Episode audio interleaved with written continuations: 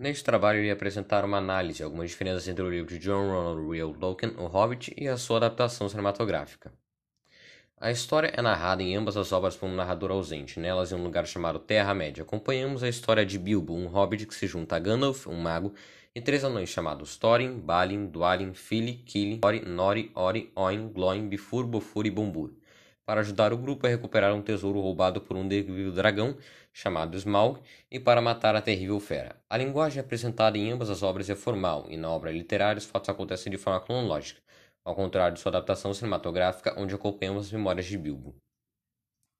Temática. As temáticas principais do livro e de sua adaptação são busca e reconquista, que podem ser percebidas através dos principais objetivos do grupo, e de duas temáticas e das duas temáticas transversais apresentadas no livro são amadurecimento e evolução, que representam a evolução da opinião dos, dos anões sobre Bilbo e o amadurecimento do personagem. Comparação. A adaptação do livro sofreu várias modificações.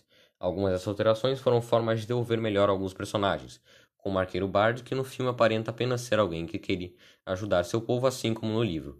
Porém, na adaptação, ele possuía três filhos e também havia sido a pessoa que havia levado os anões à Cidade do Lago, ao contrário do livro original, onde não tinha filhos nem alguma conexão os anões até determinado ponto da história. Outras alterações feitas no filme foram com o objetivo de aproveitar a existência e a falta de inclusão de personagens no livro, como o Terrível Azog, um orc citado na obra, porém que não possuía nenhuma interferência na história ou talvez para dar resposta para algum acontecimento que não havia sido especificado no livro, como o fato de Gandalf ter afirmado a Bilbo que a Floresta Negra havia sido libertada do Necromante. Fala do especialista. Um bom livro pode dar um mau filme, um mau livro pode dar um bom filme. Um mau livro pode dar um mau filme e Deus seja louvado. Um bom livro pode dar um bom filme.